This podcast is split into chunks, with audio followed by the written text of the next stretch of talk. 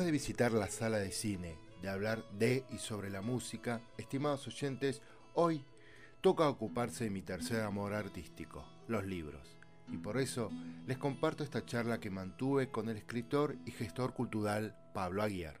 Ahí vamos.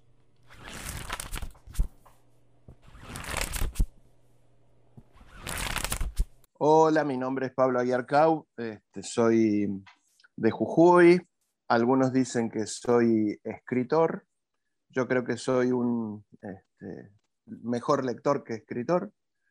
Eh, me dedico a la gestión cultural en la ciudad de Córdoba y tengo algunos libritos editados, una, una pequeña novela sobre el éxodo jujeño, un libro de cuentos y una saga del inspector Sablich, que ya va por su cuarta entrega. Y todos tienen un aroma a humor. Me gusta, me gusta mucho el humor, entonces trabajo desde el humor en la escritura. Básicamente es eso lo que soy. Bueno, hola Pablo. Voy a contarle que Pablo nos, conocemos porque, bueno, eh, él me dio la posibilidad de dar un taller de periodismo en el CPC de Argüello, así que, bueno, me, me facilitó el espacio para, bueno, transmitir el, conocimiento que uno adquirió a lo largo de unos 30, 30 años, un poco, un poco más a los que se apuntaban al curso. Dicen que no hay que corregir al entrevistado, pero vos dijiste, tengo unos libritos. Yo creo que tenés unos, el término correcto es libros, pequeños, cortos, sí, sí. de gran éxito, bestseller o no, pero son libros. Sí, sí, son, son, son libros, yo les digo libritos cariñosamente. Vale, como sí, sí, Exactamente, sí. Tengo eh, realmente mucho, mucho cariño por, por ellos porque es el, fruto de, horas de, divertirme escribiendo, que, eso es lo que cuenta, o sea, la diversión. Si no me divierto eh, haciéndolo, no, no me sirve. Ajá. Y sos de Jujuy. ¿Cómo terminaste en Córdoba? Te lo pregunto un porteño eh, que terminó en Córdoba. En mi caso, Claro, es como, como todos los que, venimos de, las provincias del norte, venimos este, a la universidad, porque las carreras que queríamos estudiar no, no había en nuestra ciudad y terminamos acá, nos casamos, tenemos familia, hijos, trabajos y nos terminamos quedando acá. Es como varios de los que vienen, vienen por estudio y se terminan quedando, eh, como mi caso. Yo me terminé quedando en Córdoba por eso. ¿Y ese primer libro sobre el éxodo jujeño eh, es un libro de historia? ¿Por qué lo escribiste? Eh, no, yo, mira, eso en realidad arrancó como un, un pequeño cuento. A mí siempre me gustaron los cuentos, las historias cortas, y eso quedó como un cuento escrito a mano. Lo escribí a mano cuando tuve acceso a una máquina de escribir, lo pasé este, todo en una máquina de escribir y quedó doblado en un libro de, historia de Jujuy. En, un, tiempo, viste, cuando te empezaba a sacar libros, qué sé yo, cae ese papel y yo ya tenía compu. Entonces dije, ah, me habían dicho que este cuento estaba buena la idea y que lo trabajara un poco, entonces lo trabajé un poquito ese cuento y lo que era el cuento original quedó como un capítulo del medio de esta novelita. Yo usé el éxodo jujeño como disparador para una historia de desencuentro.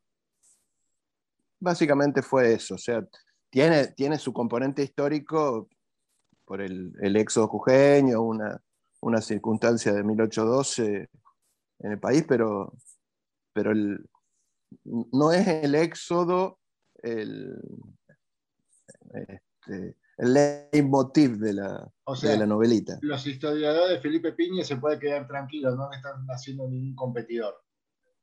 No, no, para nada. Aunque, aunque sí uso, uso muchos datos, datos de color, datos ciertos, eh, datos que eh, yo tenía algún, alguna, alguna idea, porque la, historia argentina, sobre todo del siglo XIX, me gusta mucho, y pude corroborarlo con libros a, esas cosas que, yo tenía así como muy sueltas.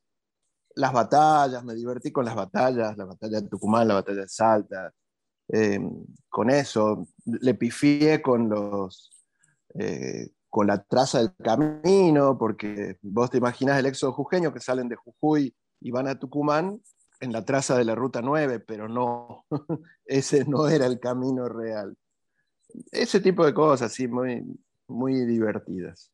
Y a la hora de escribir cuentos, el segundo libro que tenés es un libro de cuentos.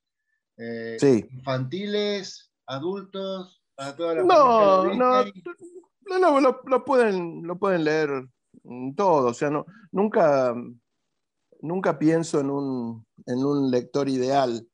De hecho, las, este, las novelitas estas del, inspector Sablich eh, lo, pidieron en escuelas, por ejemplo, en colegios secundarios, eh, y tuve buena recepción y eso me llevó a querer continuar con el inspector por preguntas que me hicieron los chicos. Eh, el año pasado en pandemia me mandaron preguntas y, en un colegio lo habían pedido ese, al primer libro del, del inspector, entonces bueno, ahí surgió eh, poder continuar con el inspector por, inquietudes que me dejaron eh, ciertas preguntas de los chicos.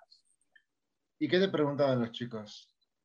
Claro, por ejemplo, qué yo, yo al inspector le hacía una, un romance con un, personaje X en, el primer libro y los chicos me dijeron, ¿y por qué no se quedó con la rubia? ¿Y qué pasó con la rubia? Y me quedó el personaje de la rubia ahí dando vueltas y dije, estaría bueno hacerla volver a la rubia, que aparezca de nuevo con el inspector. Eh, y bueno, entonces dije, si, había tenido buena recepción esa, sigamos con, esa tónica, este, con el inspector, que es un personaje que quiero un montón. Y dije, bueno, vamos para adelante y la hice aparecer de nuevo a la rubia. Y y después, bueno, otros amigos que también me tiran ideas, che, el inspector podría haber hecho tal cosa. Y ya está, me queda esa idea dando vueltas y vamos con, otra investigación del inspector. ¿Y quién es el inspector Sablich? El inspector Sablich es, eh, ¿cómo nació? Nació virtualmente también, en las épocas de página web. El inspector Sablich, en, creo que 2006 era, eh, con un amigo teníamos una página en internet que se llamaba Centro a la Olla, la página. Y hablábamos de fútbol, eran relatos de fútbol, historias de fútbol. Y, la página fue creciendo y en una de esas cosas que crecía, el amigo este con el que yo hacía la página me pregunta si no me animaba a escribir una historia en capítulos. Entonces dije, vamos con la historia en capítulos, no me voy a animar. Pero el tema es que tenía sí o sí que actualizar todos los viernes. Eh, nosotros nos habíamos puesto que la página los viernes se actualizaba y agregábamos capítulos. Y la página, si bien no era un blog, tenía posibilidades de, comentarios de la gente. Y entonces, bueno, yo ponía los capítulos cada viernes y, cuando dije qué escribo, ahí surgió la idea del inspector Sablich, que no es otro que un amigo que cuando lo ves a él, tiene pinta de, un, inspector, de un investigador privado, eh, pero él se dedica, es un licenciado en letras eh, y que se dedica a investigar la literatura policial. Y entonces dije, bueno, mi personaje es el inspector Sablich y, voy a, va a ser un, policial y, adiós. Fue así todo un, juego. Eh, la página esa duró dos años y medio, porque ya no sabíamos qué más decir, se nos acababan los temas, y dijimos, para no repetirnos, qué sé yo, cerremos la página. Y cerramos la página y quedó la historia del inspector ahí.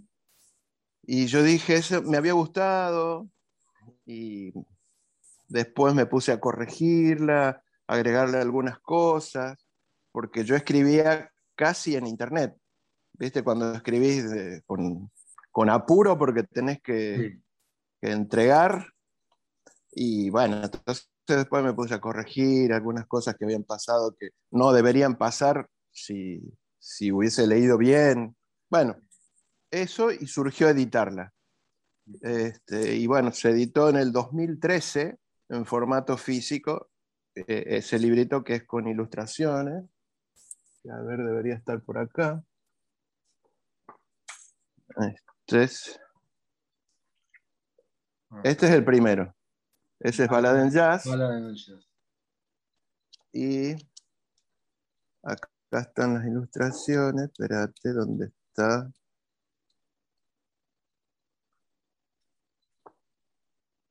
Y este es el, el inspector que se imaginó la ilustradora de, de ese entonces. Ella se imaginó así al inspector. Una docente del CPC se lo imaginó así al inspector. Ajá. Eh, está hecho en porcelana en frío. Y por eso yo en un momento había dicho en, en las redes Sí. que, que el inspector era más grande que Asterix. Eh, bueno, así surgió el inspector. Que va por la cuarta historia. Con la- exactamente, sí. La idea de esta charla para el podcast es mm, compartir que yo el, el gusto por la lectura. Y lo primero que me gustaría que me, me comentaras es qué te provoca el acto de leer. Aunque vos tenés la doble función de lector y escritor, ¿qué te provoca sí. el acto de leer? Por ejemplo, eh, te comento, yo a mí me regalan un libro o me compro un libro viejo y lo primero que hago es olerlo, poner las hojas. Sí, to- Y alguien piensa totalmente. Bueno, que es algo raro, ¿no? Pero lo huelo, ¿viste? No, eh, Carlos, nosotros mm, sabemos de entrada que somos este, de la misma generación Sí. y que tenemos, tenemos un respeto por, por el libro como objeto por, y por, sobre todo por el acto de leer. Eh, la, la lectura me parece como, como muy importante, placentera, disfruto mucho de leer. Eh, compite, compite la lectura con, con la cuestión tecnológica, que puedo perfectamente abandonar cualquier cosa tecnológica por un libro. Eh, de- me devoro los libros, soy un comprador de libros, a ver si, si se logra ver más o menos. Cualquiera hoy diría que hay que tener un buen presupuesto, ¿eh? Sí, sí, sí, sí, son, este, son muchos, bueno, libros, y no sé si ves ahí, discos, Sí. bueno, sí, muchos, allá también, todo un despelote en mi casa de libros, discos, papeles, apuntes. Eh, para mí el acto, el acto de leer es, es, es totalmente placentero. Y, y no, me, no me veo sin un libro. Yo me voy de viaje y me llevo un libro. No me gustan la- leer en, eh, en tablet, en, no- en notebook, no. Eh, leo, leo en papel. Para mí la lectura es en papel. Y la lectura no solo se reduce a, a novelas o cuentos, a mí me encantan las historietas, por ejemplo, eh, una de mis lecturas predilectas y que lo, le- lo he leído, lo releo, es El Eternauta. Claro, y sí, Estoy esperando la Eh, serie de Netflix y lamento que no Ujú. la filme Spielberg. Claro, sí. Eh, hay, hay muchas cosas que eh, no sé cómo en tu caso, pero yo siempre eh, en, mi, en Jujuy de mi adolescencia íbamos a los, a los lugares de canjes de revistas y, y, y cambiábamos los D'Artagnan, Intervalo, ¿viste? Todas esas que eran revistas así Sí. como de, de- de historias. Sí, Eh, había- de Lagash, Gente de Blanco. Una Gente de Blanco, mi novia y yo. antes de Anatomía de Grey y no sé qué más, gente de Sí. blanco, le contamos a los millennials, centennials y generación tecno, que era una historieta sobre médicos. Y después estaban Claro. los, Los Aventureros, de Lagash. Pero, por ejemplo, y a mí lo que me pasa, viste, a veces cuando se habla de es eh, que yo, para que un libro te llegue, sin mencionar la Biblia, etcétera, o el Corán o lo que fuera, viste, los libros de autoayuda. Y a veces yo encuentro cosas que me sirven para la vida, por ejemplo, en el Eternauta, al comienzo, cuando él relata que está en la casa con sus amigos jugando al truco, hay una viñeta que él dice, soy el dueño de una pyme, eh, tipo que fabrica transistores, tengo mi, casita, un chalet en Vicente López, eh, estoy casado, tengo una hija, estoy jugando con mis amigos. El tipo dice, soy feliz. Y a mí, tipo, a claro. que ser feliz, digo, Juan Salvo, mira, tienes... Y, y, el tipo no aspira a fortuna, ni a éxito, ni a ser un influencer, ni nada. Me llegó eso total, totalmente. Sí, sí, la verdad que, eh, a ver, de acá que vos me decías del libro. Eh, libros que... ¿qué, libros, tipo, vos decís? Eh, hay una serie en Netflix que se llama The Teeny Foundation, que es gente que de una casa grande se va a vivir una casa de 25 metros cuadrados. sí. Que es casi como un, una combi, sí, un tráiler. La casa de un tráiler. Vos tenés un montón de libros, todos esos libros en una casa de 25 metros cuadrados no te van a entrar. ¿Qué cinco o seis libros te llevas? a ver, los que te marcan. Sí, me llevo. Acá yo te digo, eh, yo me llevaría, por ejemplo, El Señor de los Anillos. Que lo leí claro, yo me llevo... A 18 años y lo llevo leído 7, 8 veces. Yo me llevo, eh, no sé si se ve. Manuel Escorza. Manuel Escorza, redoble por Rancas. Ajá. ¿Por qué? Me, llevo este. Porque... que va a salir el audio, así que vamos relatando lo que. bueno, me, llevo redoble por Rancas porque es eh, un libro que me, me partió la cabeza, escritor peruano una saga eh, y me pareció maravilloso eh, cómo describe nuestra Latinoamérica. En realidad él describe su Perú, eh, pero es increíble. Me encantaría escribir como Manuel Escorza, un escritor fallecido en la década del 80, 82 creo que murió, un accidente de avión. Me llevaría eso, me llevaría el manual de perdedores de Juan Sasturain. Me llevaría ese. Me llevaría. Sí. Te interrumpo. Eh, Dime. Las lecturas, ¿cómo te, te influyen en tu escritura? Porque yo a veces, tipo, tal vez me pongo a escribir un cuento, etcétera, y sé que, viste, digamos, me doy cuenta que vengo leyendo Horacio Quiroga, por ejemplo. O, ¿viste? claro.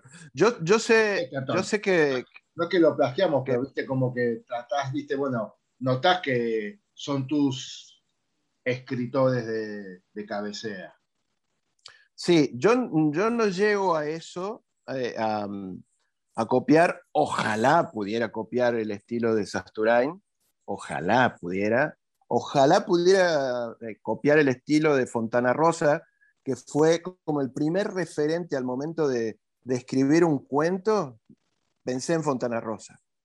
Eh, ¿Por? Yo creo que porque, como ya te dije, a mí, a mí, para mí lo importante era el humor. Siempre consideré que el humor salvaba. Era como el mejor libro de autoayuda es el, un libro de humor. Eh, Dalmiro no, No solo te tiene que, provocar, perdón, no solo te tiene que provocar diversión el escribir, sino que el que el lee lo que vos escribís también se divierta. Claro, sí, yo, la mejor devolución es, me reí mucho con tu libro. Ya está, objetivo cumplido. este, para mí eso, eso es. Eh, yo no espero ganarme un Nobel de literatura, espero que me llamen para una mesa de humor en un festival de, literatura. es eso, o sea, esperar que, que la, literatura de humor tenga cierta,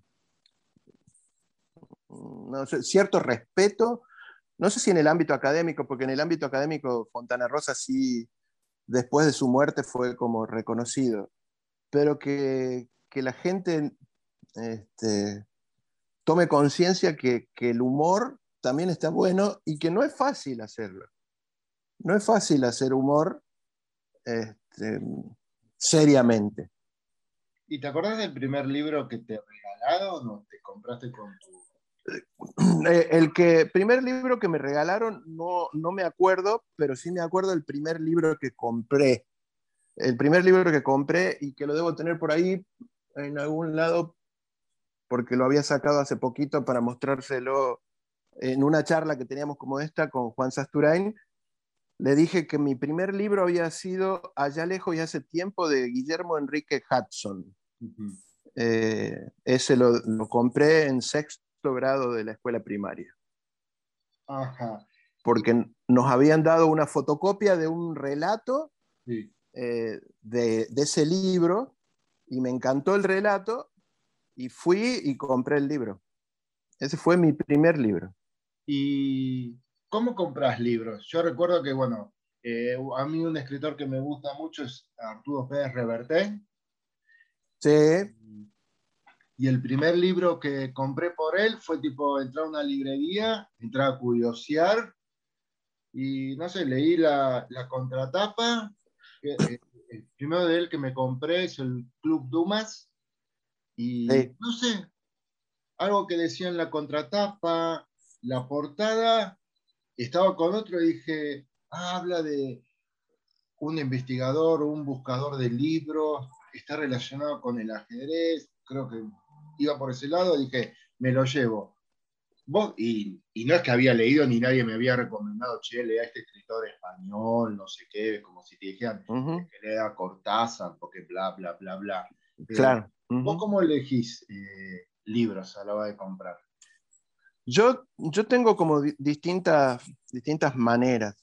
Eh, hay gente que, con la que me relaciono, eh, que, están en el mundo de la literatura y te dicen, lee esto, lee aquello. Y también, igual que vos, soy de los que va a las, librerías y, y, en las mesas, en las bateas se pone a, dar vuelta, lees la solapa, eh, lees la contratapa, el prólogo, a ver de qué viene la cosa. Lo que primero hago es elegir mm, escritores que, escriban en mi idioma. Es, lo primero que me interesa, que los escritores escriban en mi idioma. Me cuesta, me cuesta los libros traducidos. Eh, porque generalmente viene una traducción este, española y nosotros no hablamos este, con, en el español castizo, no, decimos joder, este, qué sé yo, coño, esas cosas no las usamos. Me gustan los que escriben en mi idioma. Por eso generalmente prefiero los escritores argentinos Después de los argentinos vamos por Latinoamérica y, bueno, después si hay que cruzar, cruzamos el charco también.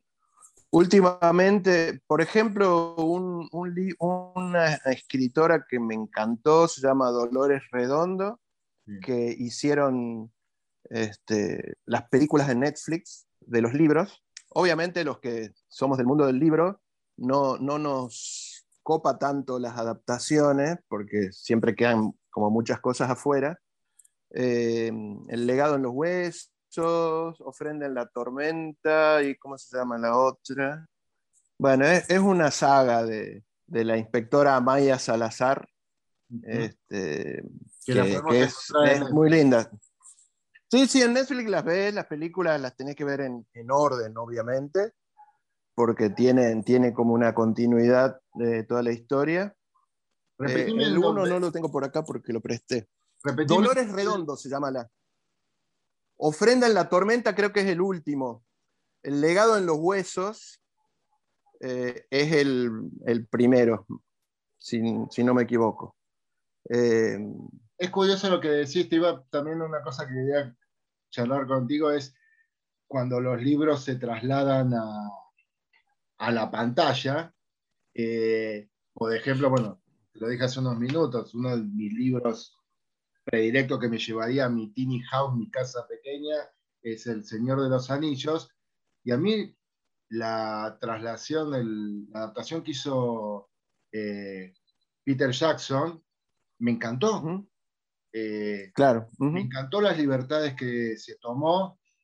Es más, cuando terminé de ver El Retorno del Rey, la tercera parte, me acuerdo que subí las escaleras de, la sala de cine, me di vuelta, vi la pantalla y me dije a mí mismo, eh, he saldado una deuda. O sea, yo cuando fui a ver la primera la Comunidad del Anillo, 5 de febrero del 5 de, un 5 de febrero eh, del 2001, creo, por ahí. Eh, estaba en el borde de la, butaca de, la sala del cine y le agradecía a Peter Jackson que haya puesto en imágenes todo lo que Tolkien viste, describió con, con, mucho lujo. Y tipo, me encantó las libertades que, repito, que, se tomó. ¿A vos? ¿Qué te pasa cuando decís un libro que te gusta mucho, o en este caso la, escritora que acabo de mencionar, la ves en la pantalla?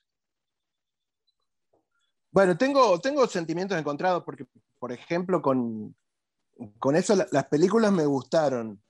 Eh, hay ciertas cosas que los, los que leímos los libros eh, entendemos un poco más que los que solamente ven la película.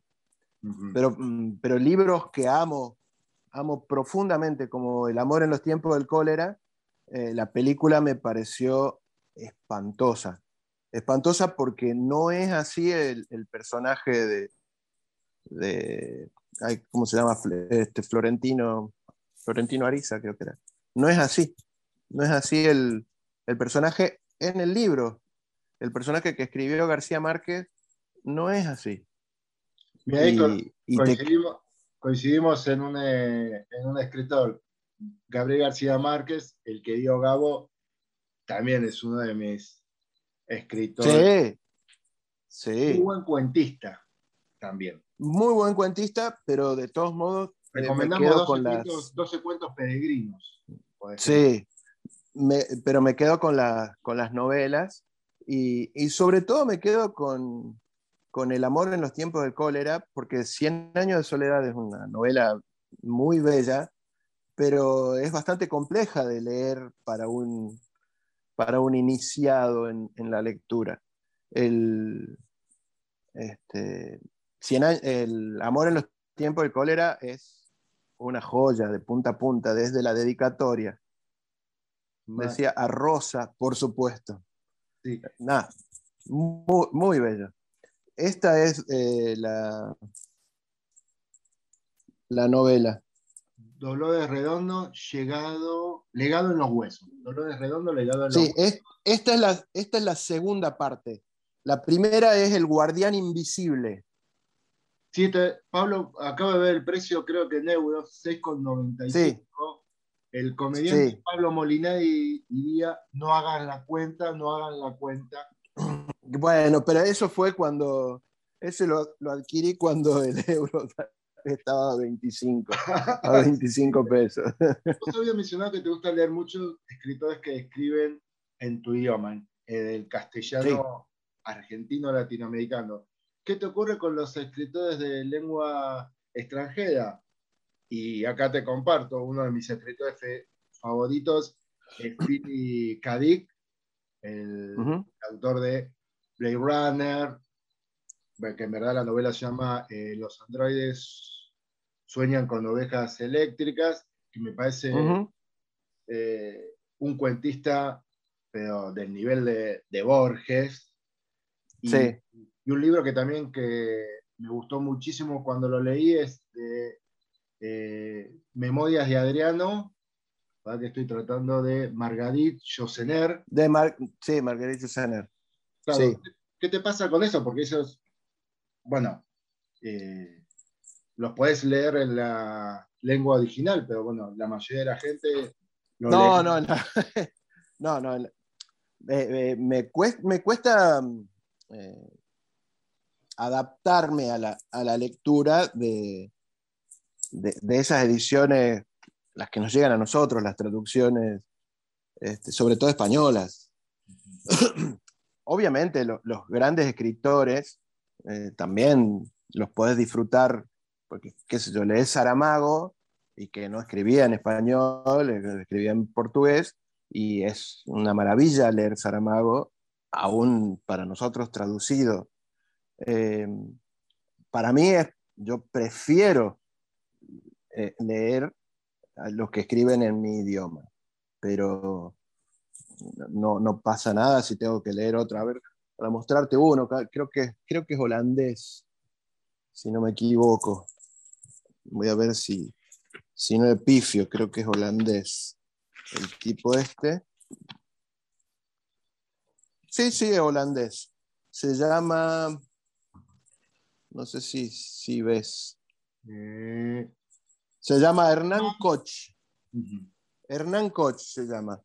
Bueno, es, una maravilla, una maravilla la escritura, es muy negro, es una cosa muy, muy oscura la trama, pero, pero sí, puedo leer, puedo leer este, un, escritor italiano este, que también escribe obviamente en italiano y está traducido, este, se llama mm, eh, Andrea Camilleri, por ejemplo, que es también del, policial, con cierto humor, no de humor, pero con cierto humor, que también hicieron la serie de Salvo Montalbano, que es el, inspector, el policía este, el comisario Montalbano.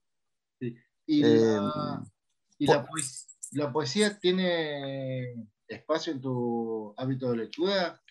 Muy, muy poco, muy poco. Nunca, nunca fui, nunca fui del palo de la poesía, ni, como escritor, ni como lector.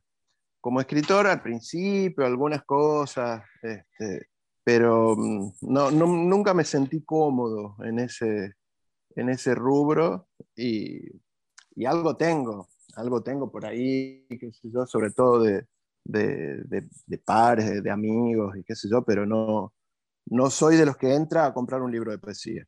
Sí, sí, a mí, a mí, me gusta escribirla y la poesía eh, hasta me parece que es la que te invita a leerla en voz alta, ¿viste? aunque estés solo. Claro, sí, eh, eh, sí. Contamos a la gente que estoy medicado, está todo bien, pero como que te, te invita Realmente leerla en voz alta, por ejemplo, un, poeta que me gusta muchísimo es Jacques Prévert.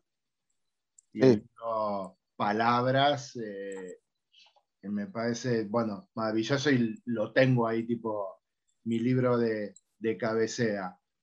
Te quería despedir con dos cosas. Una, que me recomiendes tres lectores. Y después si puede ser eh, que te despidas leyendo un parrofito, el comienzo de alguna de las novelas, quizás la primera del inspector Sablich, si podrá ser. ¿A que te recomiende tres escritores o...? Tres, tres, escritores, tres libros, los tres libros, ¿cómo, ¿cómo entrar un escritor? Por ejemplo, si vos me preguntaras, che, tengo ganas de escuchar a Bruce Sprinting, y yo te diría que sí. escuchadas eh, The River, eh, su último disco. Está bien. Una playlist en Spotify, pues. Claro, bueno, eh, yo, yo te diría de, em, de Fontana Rosa, ¿sí? De Fontana Rosa, cualquiera de sus libros de cuentos, cualquiera. El que quiera, agarrar Fontana Rosa em, y, y te vas a divertir. Si te gusta leer una historia más larga, compra Bestseller de Fontana Rosa, este, que es una maravilla esa novela. Garantizada la, risa durante gran parte de la lectura. a Fontana Rosa desde ya lo recomiendo. No quiero caer en, la misma que dijiste vos, que vos también eras como, como fan eh, de los grandes escritores, eh, así que lo voy a pasar a un costadito al García Márquez, que lo, lo hubiese dicho si no lo nombrábamos. Sí. Entonces vamos con, con, otro argentino, otro argentino que, que es Juan Sasturain, que es de los grandes de los grandes escritores argentinos y sin duda Manual de Perdedores, sin duda, Manual de Perdedores que es el comienzo de, su historia que tiene como una, una saga del inspector este Echenique, Julio Echenique. Bueno, ese, ese es un, un libro que me lo llevaría a un tráiler de, de, 25 metros cuadrados, me llevaría el manual de perdedores. Yo recomendaría otro, cualquier, novela de Osvaldo Sodiano. Eh, bueno, también otro que también llevaría. Eh, y déjame ver qué, otro más. Eh, para no. Ah, un, un, escritor jujeño, pero lo tengo muy arriba al libro. Eh, ¿Nombre del escritor eh, es el turco Alaví. Alaví. ¿Y es jujeño? es jujeño, sí. Espérate. Tiene un libro. Dos preguntas cortitas. Un libro. Sí. Acá ya lo tengo, Ah, vale, a ver. Tengo. Se llama Bitácora del Aire y otros nuevos y preciosos cuentos. Ah, este, y es y es una Sí, mira, por el bachiller Alberto Alaví. Y es de tapa dura. Es un libro de tapa dura que parece un cuaderno. Y es una joya. Vale. Una joya. un cuento mejor que otro. Mientras buscas eh, el libro del inspector Sablich para despedirte leyendo el comienzo, eh, dos preguntas cortitas. Si no leo a Cortázar o eh, algún escritor tipo eh, Vargas Llosa, no pasa nada, ¿no? No pasa nada, no pasa nada. cada uno tiene. No, cada uno tiene que leer lo que le haga feliz. Es más, este, si hay gente a los que le gusta leer los libros de autoayuda, adelante con ellos porque no pasa absolutamente nada. O sea que si mi hijo, mi, hijo o mi hija adolescente leen el marca o no sé qué, eh, o el diario Olé, me salió marca porque viví en España, el diario de Está en España, claro. Está, todo, bien también. Está todo bien, está todo bien si leen Patrusú, Condorito, eh, cualquier, este, cualquier historieta. El, leer suma. El hecho de ser el hábito de la lectura. Tal cual, es eso. Todo, todo bienvenida cualquier lectura, cualquier lectura. Eh, siempre es bueno leer. Bueno, nos despedimos con un párrafo del inspector Sablich. Sí. Te cuento, les cuento a, todos los que están escuchando, que el inspector tiene este, como uno de sus truquitos en la escritura en el relato es usar frases de, de música, pedazos de canciones. Entonces siempre arranca cada capítulo y termina cada capítulo con un, fragmento musical. Es, es, la parte complicada de la escritura, buscar letras de canciones que tengan algo más o menos que ver y que encajen bien en la frase que está por decir el inspector o que quiere decir el narrador. Bueno, esto es de la, de la última entrega del inspector y es el capítulo 1, se llama Tristezas de la ciudad. La mañana lanza llamas. El calor aprieta fuerte y Sablich no tiene ánimos ni para prender un pucho antes de llegar a su hogar. Revuelve en el fondo de su bolsillo en busca de las llaves. El primer intento en la cerradura increíblemente funciona. El ambiente de ese departamento podría ser peor.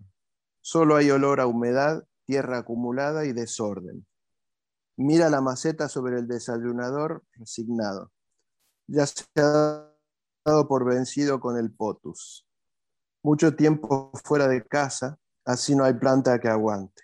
Siempre que vuelve tiene la misma sensación, quiere jubilarse pero le faltan años de aporte, siente un vacío existencial que no se soluciona tirándose a dormir como solía hacerlo hasta hace poco. Ahora es diferente. Algo le molesta y no sabe qué.